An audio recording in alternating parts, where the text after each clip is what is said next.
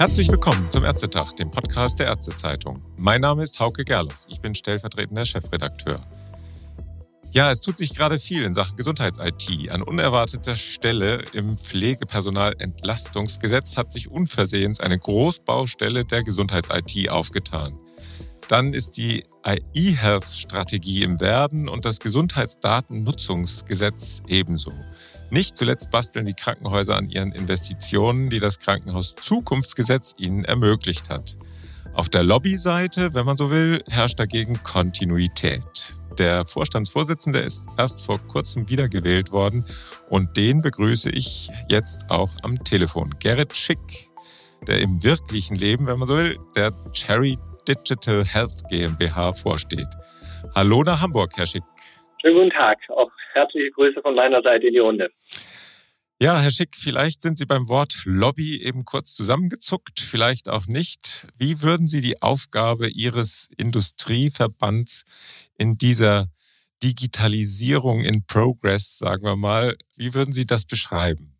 Haben Sie tatsächlich recht. Als ich das Wort gehört habe, bin ich äh, tatsächlich zusammengeschreckt und muss sagen, dass natürlich Lobby-Lobbyismus immer sehr, sehr negativ belegt ist. Mhm. Wir sind ein Industrieverband, der natürlich die Interessen seiner äh, Mitgliedsunternehmen vertritt, kann man dann als ähm, Lobbyarbeit bezeichnen. Auf der anderen Seite, und so habe ich den Verband kennengelernt und deswegen habe ich mich da auch seit einigen Jahren engagiert, habe ich es eben als einen Verband kennengelernt, der schon auch im Interesse des Nutzens, das diese Industrieunternehmen im deutschen Gesundheitswesen stiften können, agiert. Das heißt, es geht äh, wahrlich nicht nur darum, äh, die besten betriebswirtschaftlichen Voraussetzungen zu schaffen für äh, die Mitgliedsunternehmen, sondern wirklich auch, dass die viele gute Arbeit und Innovation, die in den Unternehmen auch äh, zutage gelegt wird, dass die auch tatsächlich in die Versorgung kommt und in der Praxis ankommt und wir zufriedene Nutzer haben und auch am Ende im Sinne der Patienten gute Lösungen in die Praxis bringen. Also ich würde es immer versuchen, etwas balancierter zu beschreiben, was der Verband tut. Sehr gut. Ja, da sind wir dann, in dieser Zielsetzung sind wir auch gar nicht so weit voneinander weg. Das will ja die Ärztezeitung letztlich mhm. auch bessere Lösungen im Gesundheitswesen voranbringen. Was haben Sie sich denn für Ihre nächste Amtsperiode oder Ihre jetzt laufende Amtsperiode als wichtigstes Ziel vorgenommen? Sie wählen ja jedes Jahr wieder neu. Wollen Sie die TI 2.0 noch erleben als BVITG-Vorsitzender? Also in diesem Jahr sicher nicht mehr, aber ist der Zeithorizont in diese Richtung?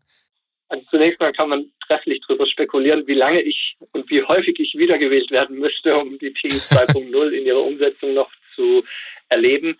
Was man sicherlich sagen kann, ist, dass natürlich die Arbeiten für die TI 2.0 schon begonnen haben und wir die auch im nächsten Jahr begleiten werden. Das ist überhaupt keine Frage. Was äh, sind die wichtigsten Ziele für mich als Vorstandsvorsitzender für das nächste Jahr. Das ist natürlich ganz klar die Weiterentwicklung des Verbandes. Wir haben heute etwas über 100 Mitgliedsunternehmen und ähm, wachsen kontinuierlich. Das Wachstum wollen wir so gestalten, dass wir auf der einen Seite etablierte Player aus dem IT-Umfeld, die auch jetzt ins Gesundheitswesen gehen, wie zum Beispiel Cloud-Anbieter mit äh, für die Mitgliedschaft äh, begeistern können. Auf der anderen Seite aber auch Startups, die an äh, innovativeren Themen vielleicht auch arbeiten, andere Agilität haben als äh, ja, das Gros der Mitgliedsunternehmen. Und wir haben auf der anderen Seite das Thema Interoperabilität, was uns sehr, sehr wichtig ist. Denke, äh, voranzutreiben, dass wir internationale Standards nutzen, äh, um den Mitgliedsunternehmen Verlässlichkeit äh, zu geben und auch Wiederverwendung zu ermöglichen von existierenden Funktionalitäten mhm. in anderen Ländern. Das halten wir sehr, sehr wichtig und damit kann man eben auch die Praktikabilität sicherstellen, mhm. dass es eben auch in der Praxis ankommt. Ja. Und zu guter Letzt wollen wir eben durch unsere Expertise und klare Positionen sicherstellen, dass wir auf der einen Seite, ja, sagen wir den, die Kraft der Marktwirtschaft voll zur Wirkung bringen. Das heißt, äh, dass es keine unnötigen regulatorischen Hürden gibt und dass wir eben Kompetenz haben an den Bereichen oder in den Stellen, wo Spezifikationen für das Gesundheitswesen äh, getätigt werden, wo die definiert werden, sodass wir einfach gute Rahmenbedingungen haben, um, wie ich es vorhin auch schon gesagt habe, die Innovationen aus der Technik dann auch in die Praxis zu bekommen. Mhm. Kommen wir dann mal in die Richtung der Politik. Die Bundesregierung und der neue Bundesgesundheitsminister Lauterbach sind jetzt ja ziemlich genau ein Jahr im Amt. Wenn wir zurückblicken auf dieses Jahr, könnte man sagen, naja, zunächst war da ja ziemlich wenig, was da aus dem BMG kam, bis auf Corona-Management. Dann ist im April die Frau Ozegowski dazugekommen, auch Herr Zilch, der ja aus dem BVITG tatsächlich kam. Der war ja vorher der BVITG-Geschäftsführer, wenn ich mich richtig erinnere. Jetzt nimmt das Tempo schon deutlich zu. Sind wir in Sachen Gesundheits-IT denn auf dem richtigen Weg? Was haben Sie für einen Eindruck aus der, nach dem ersten Jahr Bundesregierung? Ja, zunächst ist ja festzuhalten, dass es großen Aufholbedarf gibt in, in Deutschland. Also man Nach sieht es ja, ja, in jedem internationalen Vergleich, dass wir in vielen Bereichen hinterherhinken. Und ähm, wir haben als Verband eigentlich immer einen Strategieprozess gefordert, weil viele der Aktivitäten der letzten Jahre kann man schon auch bezeichnen als, ja, ich würde sagen, strategieloser Aktionismus. Also es ist viel passiert, aber so die Richtung und die klare Strategie dahinter mit klaren Prioritäten hat gefehlt. Mhm. Ähm, das haben wir immer gefordert. Äh, der Prozess, der jetzt eingeleitet wurde als partizipativer Strategieprozess, der ist erstmal im Ansatz so, wie wir uns das äh, vorstellen. Das Ganze hat ja begonnen mit einer Online-Befragung, dann kamen Experteninterviews, jetzt sollen Fachforen stattfinden und dann am Ende das Ergebnis bekannt gegeben werden unter Einbeziehung der Industrie, aber auch vieler anderer Stakeholder in dem System. Ähm, von daher geht das sich eigentlich alles ganz gut an und wir sind froh, dass der Prozess unterwegs ist. Also da fühlen Sie sich ganz gut abgeholt jetzt bei der E-Health-Strategie? Momentan schon, ja. Hm. Es ist eine gute Einbindung. Ähm, der BVITG ist auf allen Ebenen vertreten, genauso wie viele unserer Mitgliedsunternehmen, aber auch Nicht-Mitgliedsunternehmen. Wir wissen auch, dass es seitens der anderen Stakeholder im Gesundheitswesen entsprechende Einbindung gibt und von daher ist das etwas, was in den vergangenen Jahren ein Stück weit gefehlt hat und hier an der Stelle aus unserer Sicht richtig angegangen wurde. Mhm. Äh, ich frage mich da ja manchmal, wäre nicht eine nationale Digitalisierungsstrategie, an die sich das Gesundheitswesen dann andocken könnte, am Ende effektiver für alle Beteiligten, auch für die Nutzbarkeit von Geräten, also der Connector, der war ja zum Beispiel, der wurde ja gebaut nur für deutsche Praxen, Kliniken und Apotheken und vielleicht jetzt dann noch Pflegeunternehmen. Stattdessen arbeiten wir jetzt an einer TI 2.0 als Teil der E-Health-Strategie wird es ja wahrscheinlich darauf hinauslaufen. Und es ist wieder was Spezielles für das Gesundheitswesen. Wäre das nicht eine Alternative, dass man dann ja aufbauend meinetwegen auf dem Personalausweis, digitalen Personalausweis oder wie auch immer man das dann aufsetzt, dass man da eine nationale Digitalisierungsstrategie dagegen setzen würde? Prinzipiell sicherlich ein guter Ansatz, den es auch ja, weiter zu überdenken gibt aus meiner Sicht. Äh, Sie haben ein wichtiges Thema angesprochen, das äh, einer Identität, einer eindeutigen Identität, die beispielsweise an den Personalausweis gekoppelt werden könnte.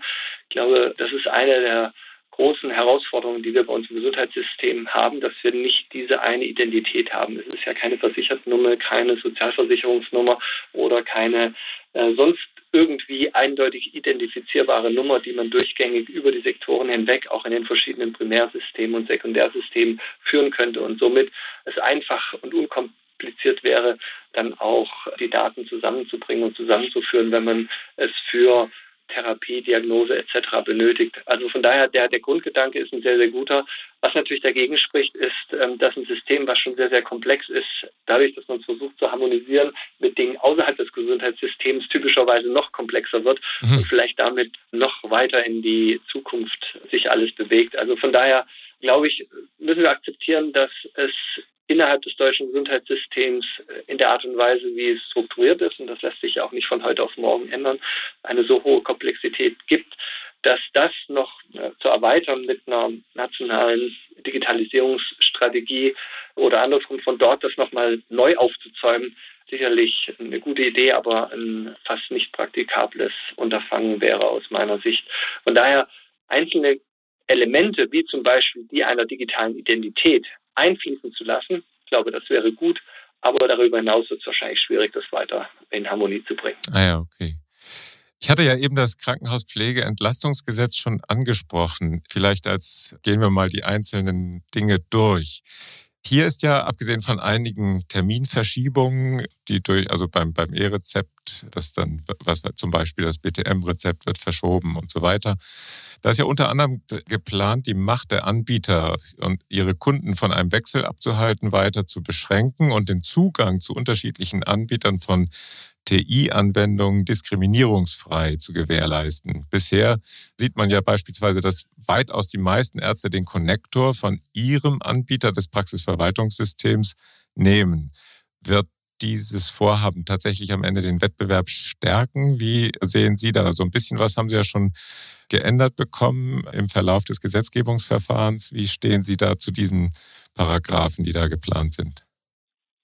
Also zunächst mal ist es ja auch so, dass wir bei uns im Verband äh, Unternehmen haben, die heute Anbieter sind, aber andere Unternehmen, die auch bei uns organisiert sind, die natürlich auch die Möglichkeit eines Wechsels genauso haben möchte wie jeder andere. Also die freie Wahl des Anbieters ist auch etwas, was bei uns im Verband ja durchaus nicht eindeutig als etwas Schlechtes beschrieben wird, sondern mhm.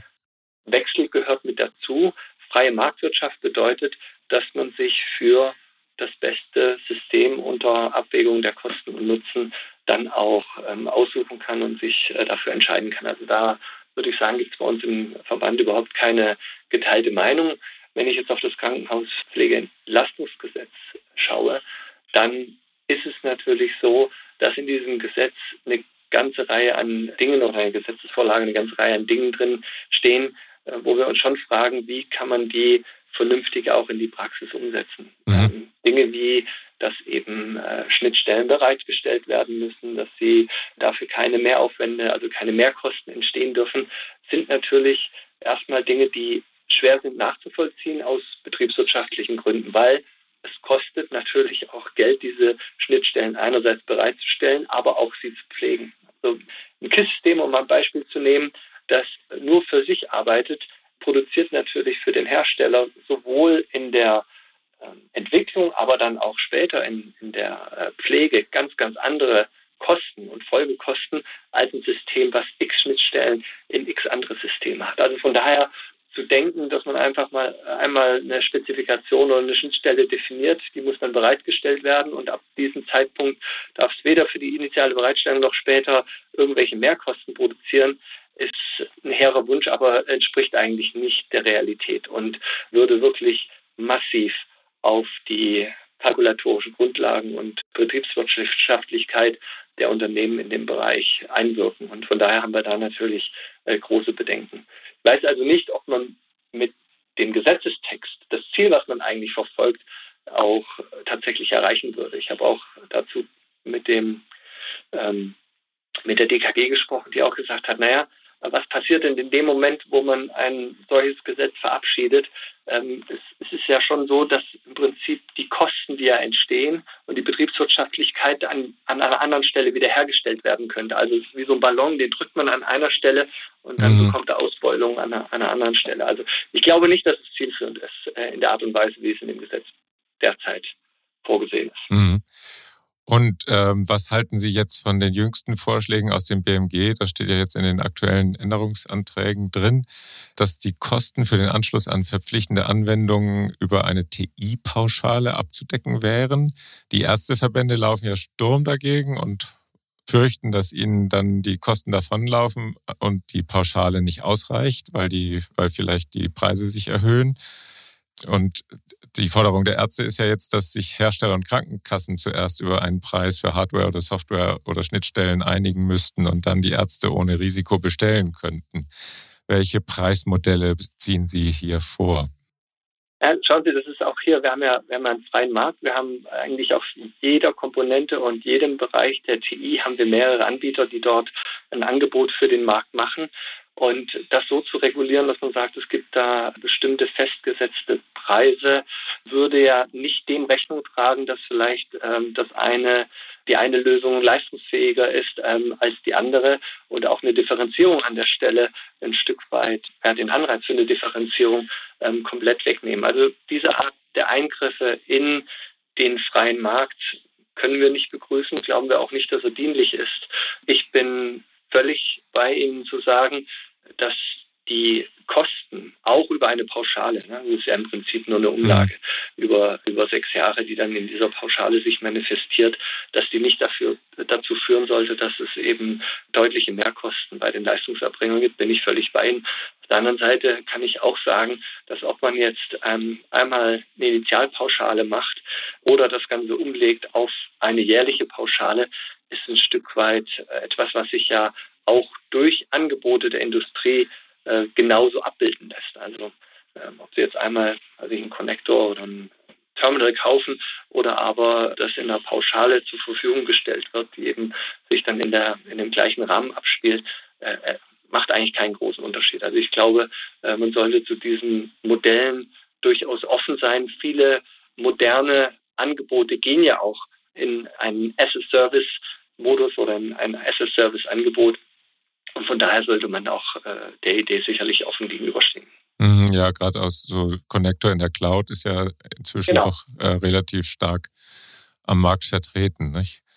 Ähm, und jetzt gibt es ja noch ein paar weitere Änderungsanträge. Zuletzt diesen Interoperabilitätsnavigator statt des Verzeichnisses oder auch die Einrichtung eines Terminologie-Servers. Kommen wir da, Sie hatten ja eben die Interoperabilität schon auch als Ziel äh, formuliert. Kommen wir da jetzt tatsächlich voran bei dieser Interoperabilität? Ja, Interoperabilität ist so ein, so ein großes Schlagwort, was ja immer wieder äh, herbei, herbeigerufen wird bzw. zitiert wird. Und man muss wirklich auch äh, ein, zwei Detaillierungsstufen tiefer gehen, wenn man über Interoperabilität spricht. Zunächst mal muss man sich fragen, was bin ich überhaupt in der Lage, über Interoperabilität herzustellen? Wenn Sie keine strukturierten Daten in dem Primärsystem oder in den Systemen vorliegen haben, was wir auch in vielen Fällen äh, genauso vorfinden, bringt Ihnen die beste Interoperabilität nichts, weil Sie nicht in der Lage sind, ähm, die Daten dann auch vernünftig aus und in die Systeme einzuspeisen. Das ist das Erste. Das Zweite, auch eine technische Interoperabilität hilft Ihnen nicht, wenn Sie eben nicht auf semantischer Ebene auch eine klare Deutung der technischen Daten haben, also ja, der Daten ja. da und wie sie zu interpretieren sind. Von daher ist sicherlich der Ansatz, hier auch mit zusätzlichen Interoperabilitätskomponenten Interoperabilität von dem rein technischen Bezug wegzuheben und auch auf eine semantische Interoperabilität äh, dann äh, abzuzielen, äh, sicherlich der richtige Weg. Das wäre dann der Terminologie-Server, oder? Genau. Ja. Das ist ein Weg dorthin. Herr Schick, das Gesundheitswesen hat ja für einen der Aufreger des Jahres gesorgt mit der Debatte über den Konnektortausch. Mhm. Argumentativ ging das ja immer wieder hin und her. Heise Online hat nach eigener Auffassung nachgewiesen, dass der Tausch unnötig ist.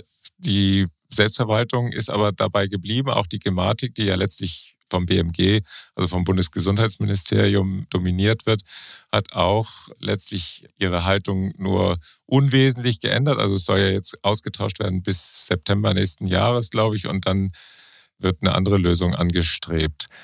Jetzt vielleicht die ketzerische Frage, haben da die Gematik und das BMG hier nach der Pfeife der Industrie getanzt oder war das am Ende, also das klingt ja immer so ein bisschen an, wenn man, wenn man sich bei Heise da die Dinge durchliest, oder war das einfach eine Entscheidung, die so keine echte Alternative hatte? Wie sehen Sie das als Verband? Also ich muss sagen, ich habe selten eine Diskussion erlebt, in der öffentlichen Diskussion auf öffentlicher Bühne, die so emotional und teilweise auch unsachlich geführt wurde. Also das vielleicht mal vorweg. Das war ganz spannend, das ähm, zu verfolgen. Also die Emotionalität ja, war schon irre, oder? Ja, ja, genau. Und, aber ich will einfach vielleicht mal eine andere Perspektive geben. Also es ist ja viel gesagt äh, worden dazu. Ähm, ich persönlich glaube, dass die Gesellschaft der Gematik an der Stelle die richtige Entscheidung getroffen hat für diese erste Generation der Konnektoren. Ähm, mhm. Die andere Perspektive, die ich geben möchte, und die habe ich so in der öffentlichen Diskussion überhaupt nicht wiedergefunden, wenn wir uns heute über Informationstechnologie und Hardwarekomponenten in der Informationstechnologie unterhalten. Was ist denn mit einem Handy, das fünf Jahre alt ist? Was ist denn mit einem Laptop, der fünf Jahre alt ist? Also wir haben in diesen Technologiebereichen doch auch tatsächlich Hardware-Austauschzyklen, die eher bei drei als bei sechs, sieben Jahren liegen. Ne? Und ja. ähm, unter dem Gesichtspunkt, glaube ich, hätte die Debatte auch etwas mehr geführt werden müssen, weil es nicht nur alleine eine technische Machbarkeit ist, ob man ein solches Gerät upgraden kann ähm, auf, auf einen neuen Firmware-Stand oder die Zertifikate verlängern kann. Natürlich ist da vieles möglich, wurde im Übrigen auch genauso von der Gematik den Gesellschaftern vorgestellt. Mhm. Es ist eine Entscheidung getroffen worden, die, soweit ich das nachvollziehen kann, die richtige Entscheidung war. Aber wie gesagt, das ist äh, untergegangen in den vielen Diskussionen, die da auch teilweise sehr emotional geführt wurden. Und äh, ich finde, die Debatte ist ja prinzipiell eine gute, aber an der Stelle hätte man, glaube ich, früher auch schon sagen können, so, jetzt, jetzt reicht es mal.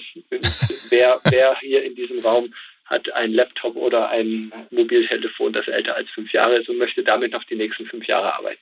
Ja, guter Punkt. Den, den haben wir auch in einigen Podcasts und Beiträgen durchaus angespielt. Und es gab auch einiges an Zuschriften, teilweise auch von Vertriebspartnern, von, von Praxissoftwareherstellern, die genau diese Dinge dann auch angesprochen haben. Also wir waren schon mit dabei in der Debatte, aber es war, das war keiner der Hauptaspekte, das stimmt, ja. Mhm. Mhm deswegen bleibt da auch am Ende so ein gewisser zwiespältiger Eindruck schon für Ärzte und Apotheker, oder? Also es gibt ja immer noch Pressemitteilungen von Ärzteverbänden, die sich, die sich gegen diesen Tausch verwahren und meinen, das sei alles unnötig und so. Also diese Emotionalität ist wirklich, ja, ja das kriegt man da gar nicht raus, ja, oder? Aber, aber Sie, Sie dürfen ja nicht vergessen, ich meine, eine Verlängerung hätte ja bedeutet weitere fünf Jahre auf einer sehr, sehr alternden äh, Hardware. Und wir alle kennen auch die Ausfallraten, die sich einstellen, wenn eine Hardware, wenn eine Technologie im Prinzip ihren ursprünglich designten Nutzungszeitraum dann auch irgendwann mal erreicht hat. Und die Ausfälle und all was, alles was und Nicht-Performance, alles was dann damit verbunden gewesen wäre, hätte auch niemand haben wollen. Also von daher, ja, ich glaube, man hätte, hätte es mehr auf, äh, in die Richtung ziehen müssen, die Diskussion, als auf die die pure Machbarkeit ähm, mhm. äh, der Verlängerung. Ja. Kommen wir doch mal zu einer anderen Baustelle, die auch sehr emotional belegt ist. Also ich kann mich da an manche Äußerungen erinnern. Datenschutz darf kein Leben kosten oder ähnliches. Was kann denn die Industrie zur Debatte Datenschutz gegen Forschungsdatennutzung beitragen? Da wird ja in absehbarer Zeit das Gesundheitsdatennutzungsgesetz erwartet.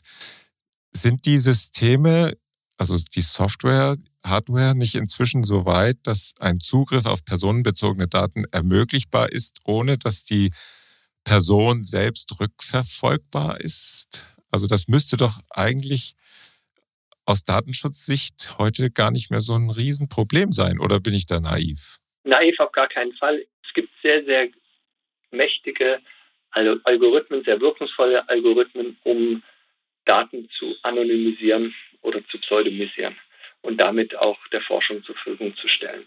Auf der anderen Seite gibt es immer mehr Rechenleistung und Daten, die aus einer Drittnutzung oder öffentlich verfügbar genommen werden können, kombiniert werden können mit den eigentlich anonymisierten Daten und dann wieder zu identifizierbaren Daten werden. Also von daher ist es auch keine statische Beschreibung der, der Situation, sondern wir haben auch hier ein hochdynamisches Umfeld, in dem sich fortwährend eigentlich die Parameter und auch die Anforderungen an den Datenschutz ändern. Von daher ist es kein so wirklich einfaches Thema und es gibt keine wirklich einfache Antwort darauf.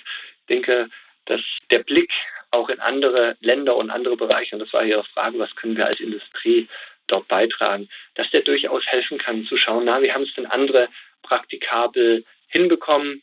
Ich, ich denke, dass ein großer und wichtiger Schritt auch wäre, dass wir Datenschutz als etwas Europäisches betrachten und nicht etwas, was bestimmt wird und ausgelegt wird und interpretiert wird äh, und in der Umsetzung dann auch tatsächlich bestimmt wird auf einer Länderebene.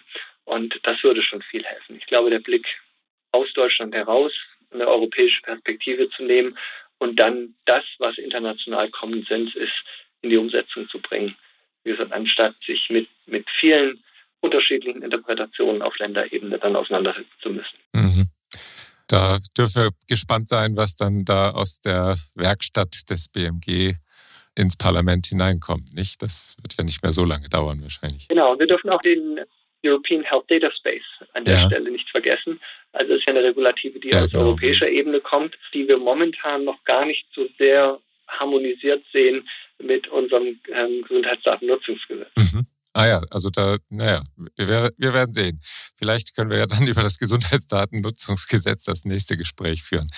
Jetzt kommen wir vielleicht aber vorher nochmal zu einem anderen Thema, und zwar den Krankenhauszukunftsfonds. Da ist ja wirklich Work in Progress, kann man ja sagen. Die Gelder sollen jetzt wirken, die vom Staat zur Digitalisierung der Krankenhäuser ausgeschüttet worden sind oder werden. Immerhin bis zu 4,3 Milliarden Euro, je nach Länderbeteiligung. Sind die Aufträge da jetzt eigentlich vergeben? Und die Industrie ist glücklich und die Kliniken bald digital besser aufgestellt? Oder läuft das am Ende so wie bei der Bundeswehr nach der Zeitenwende? Da ist ja immer noch keine Munition angekommen und, und auch sonst ist die Ausstattung seit Februar nicht wirklich vorangekommen. Die Ausschreibungen laufen noch.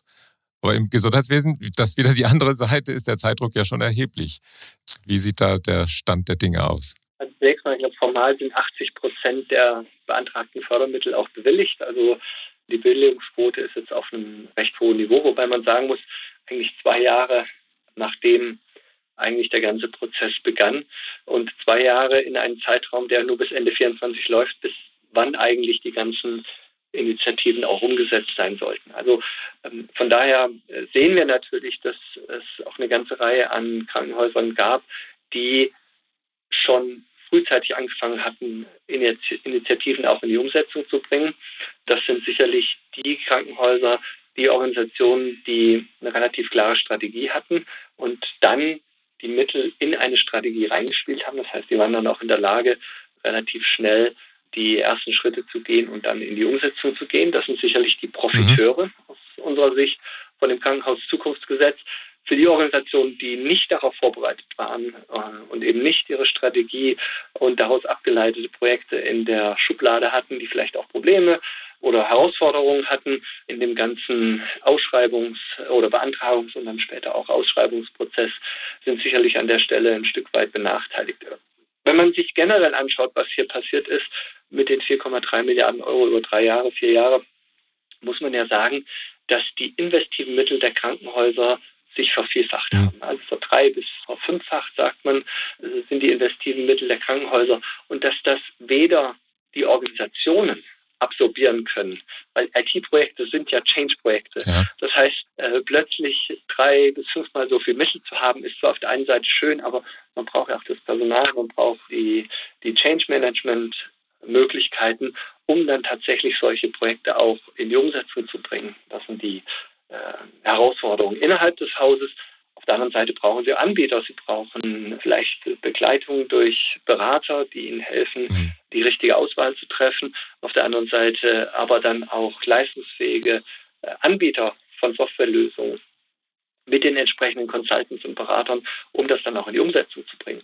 Und wenn Sie von heute auf morgen plötzlich drei bis fünfmal so viel an ähm, Mitteln zur Verfügung haben, ist es natürlich sehr unwahrscheinlich, dass sowohl die Organisation in den Krankenhäusern als auch der Markt, der Anbieter, genau in diesem Maße auch skalieren kann. Ja. Und von daher ist eben äh, von Anfang an auch schon abzusehen gewesen, dass es sehr, sehr schwierig sein wird, diese komplette Kraft der Mittel auch auf die Straße zu bringen. Also ich glaube, es ist einiges unterwegs. Es ist passiert sicherlich viel, viel Gutes für die deutsche Krankenhauslandschaft auf der einen Seite.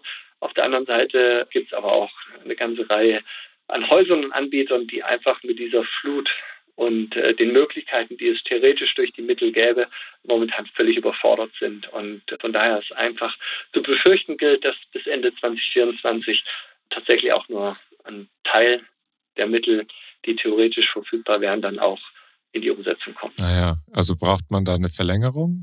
Wäre das eine Lösung? Man, man bräuchte eine Verlängerung, soweit ich informiert bin, ist das aber schwierig, weil dort ja auch EU-Mittel eingesetzt werden, die bis Ende 2024 Verwendung gefunden haben müssen. Ah ja, okay. Und wenn man das jetzt überträgt in die Praxen, da gibt es ja durchaus auch Modernisierungsnotwendigkeiten. Es gibt natürlich ein paar moderne Programme, die noch recht jung sind und die dann so eine TI-Struktur durchaus auch problemlos aufsetzbar ist. Aber es gibt ja auch durchaus viele, viele Programme, die schon ja in ihrem Kern Jahrzehnte alt sind. Brauchen wir da auch ein Praxiszukunftsgesetz? um die Flächen der Ausstattung der Praxis, Praxen mit, mit modernen IT-Systemen zu erreichen? Aus meiner Sicht ja.